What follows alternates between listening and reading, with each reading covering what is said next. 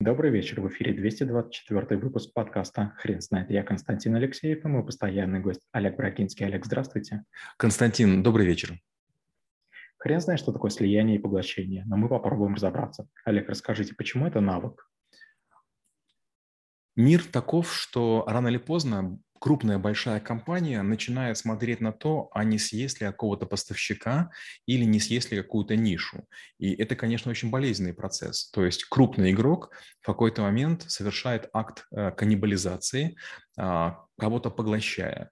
И варианта есть два. К этому можно быть готовым и хорошо продаться, умело отторговаться. А вариант второй – можно оказаться не готовым к этому и быть раздавленным, словно катком. Поэтому вне зависимости от вашего размера, но какие-то основы слияния поглощений желательно знать. Олег, скажите, пожалуйста, а то, что сейчас э, делает Сбер в рамках своего расширения квалификации или компаний, а, которые выходят далеко за рамки а, финансовой корпорации, что это такое? Это слияние, поглощение или, может быть, рэкет? И то, и другое, и третье. Дело в том, что еще когда я работал в Альфа-банке, я помню, мы ездили в другие банки, и нас научили в Deutsche банке, это крупнейший немецкий банк, государственный банк, что самые интересные сделки находятся не в банкинге, не инвестиции, не коммерческий банкинг, а это работа с близкими сервисами так называемый банкинг такой транзакционный. И когда вы своих денег не вкладываете, но само все работает. Для Сбера с его бесконечными запасами денег пенсионеров ничего не стоит спасти какие-то IT-компании там из серии 2GIS. То есть 2GIS чувствует не очень хорошо, приходит Сбер и говорит, ребята, я вам дам немного денег под процент, ну, чуть ниже, чем рыночный, а вы принадлежите мне и делаете картографические сервисы. Для 2GIS, конечно, это счастье. Что получает Сбер? Сбер получает навигатор, которого не было. Он, например, с его помощью может оптимизировать инкассацию, способ выбора новых э, точек для размещения рекламы или отделений. То есть для Сбера это просто колоссальный выхлоп только потому, что у него большая структура. Для большой структуры любой инструмент дает колоссальный эффект. А для 2GIS это дешевое финансирование. Дальше что делает Сбер? Он смотрит, если он может переварить компанию, и эта компания глубоко интегрируется в разные, в разные его ландшафтные какие-то подходы, то компания остается. Если нет, он ее выплевывает. Что было, допустим, там с компаниями типа Mail.ru и Яндекс. То есть Сбер попробовал, пожевал, пожевал, сказал невкусно, выплюнул. Олег, а если рассматривать ситуацию с точки зрения э, 2GIS, а, ко мне, допустим, я 2GIS, ко мне приходит Сбер, а, я могу что-то потерять а, и приобрести, кроме дешевых денег? Нет, к сожалению, нет. Понимаете, когда к вам приходит какой-то крупный человек, э, неважно, что у вас шашлычная, автомастерская или программная компания, он говорит, так, я большой, я масштабный, я ресурсный, поэтому из-за того, что я тебя беру много, ты мне даешь скидку. То есть у тебя остается рынок, и я у тебя становлюсь крупным клиентом, который ты обслуживаешь по специальным ценам, и вы почти не можете отказаться. Большинство предпринимателей, они находятся в постоянном страхе, что компанию или заберут, или отожмут, или дешево купят. Поэтому, честно говоря, вот этот ракетир да, большой, который себя ведет очень интеллигентно, кстати, он становится крышей защитой. То есть пока вы являетесь в частью Сбера, на вас не наедут. То есть вы, по сути, часть госкомпании, госкорпорации. Вам всегда есть на кому на кого пожаловаться. Олег, расскажите, пожалуйста, про негативные стороны а, процесса слияния и поглощения. Ну, я скажу такой кейс. Как-то была история, я работал в Альфа Капитал, и за долги нам достался некий Киев инвестиционный банк, КИБу назывался, мы называли их киборги. И нас вызывает значит, э, шеф и говорит, я хочу, чтобы это было не слияние, а поглощение. Мы такие, ну, шеф сказал, понятно. Мы начинаем ездить, там, объединяем инфраструктуру, объединяем коллективы, настраиваем одно, второе, третье. И вдруг оказывается, что примерно, наверное, в двух третях случаев наши специалисты проигрывают квалификации этой маленькой организации. Альфа Капитал – это помпезная навороченная компания, которая продавала покупала все в лед, мы ходили в дорогой одежде, офис у нас был в крутом месте, а тут спокойные, тихие люди, которые с нами, в общем-то, сильно не воюют, не сопротивляются. Вроде бы как бы, ну, понятно, что мы можем их победить, а оказывается, что нет.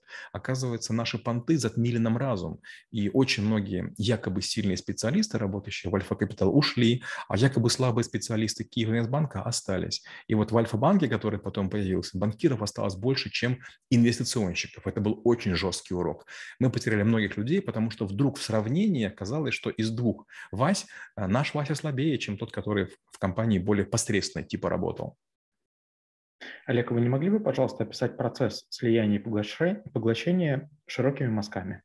Первое – это организуется так называемый war-room. War – это война, room – комната, боевая комната или, может быть, штаб. И компания, которая продается или которую пытаются поглотить, если это такое поглощение спокойное и более-менее э, добра соседская, не знаю, как по-русски, э, выдается много документов, и компания смотрит, то есть ну, надо оценить, а что же будет, потому что, как правило, компании, которые там или сливаются, или поглощаются, они обмениваются и или деньгами, акциями. Поэтому надо понять, а вот как бы сколько это все стоит. И вот изучение компании какое-то время длится в этой комнате, то есть люди опрашиваются, э, делаются какие-то анкеты, и потом делается предложение. Допустим, я говорю, а давайте мы вот, а, чтобы мы слились, я вам даю 100 миллионов долларов или 150 миллионов долларов, и после этого, допустим, у вас новой компании будет 10%, у меня 90%. Ну, это обычная схема, которую, скажем, мы использовали.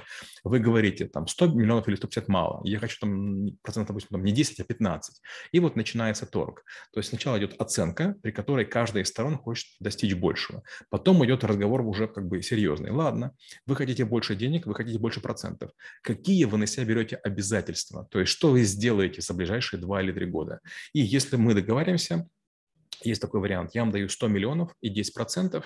За три года вы там выращиваете бизнес до такого-то размера, и если вы доращиваете, я вам досыпаю денег. Если вы не, не, не, дорастаете, все остается как есть. Это вот такой вариант более-менее благосклонный. Более плохой вариант – это когда а, компании начинают враждовать, и одна компания в другой, знаете, вот как, как игра в Чапаева, да, в, шахмат, в шахматах или шашках, по, по, поочередно вбиваются ключевые люди, и вдруг акционер или группа акционеров вдруг понимают, а людей-то их не осталось. То есть у них есть доли, но у них нет ни одного рычага влияния. Что бы они сказали, их просто игнорируют, их саботируют. У них 10% от нуля. Олег, расскажите, пожалуйста, как вы преподаете навык в школе трэблшутеров? Я показываю модели э, всяких разных интересных сделок. Э, как правило, вот некоторые думают, что слияние или поглощение – это вот как бы две компании, как два пакмана попытались друг друга съесть или объединиться, и возникла там новая какая-то клетка или молекула. Нет, это не так. Самые крутые сделки – это когда несколько пакманов за что-то борются, и потом количество новых пакманов непонятно, лицензия отдельно, там банкоматы отдельно, там офисы отдельно, филиалы отдельно, ресурсные база отдельно, и вдруг из разных пакманов вдруг создается корпорация, синдикат или холдинг. Вот крутая история. А еще самый пик – это когда в ходе вот всех этих историй человек, который эту сделку придумал, он делает ее для себя бесплатной, то есть он получает все, не заплатив ничего. Вот это высший пилотаж. Олег, расскажите, пожалуйста, примеры своей практики наиболее интересные. Может быть, кто-то после а, поглощение банкротил компанию или что-то подобное было у вас? Ну, конечно, было. Это классика вообще, как это делается. Я не могу название компании э, говорить, но, скорее всего, вы их угадаете.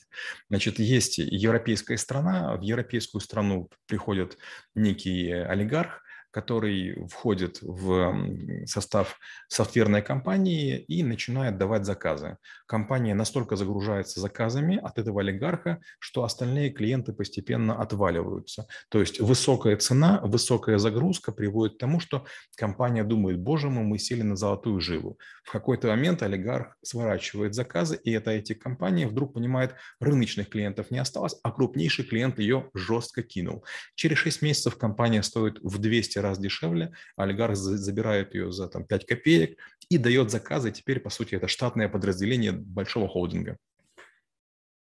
Олег, спасибо. Теперь на вопрос, что такое слияние и поглощение, будет трудно ответить. Хрен знает.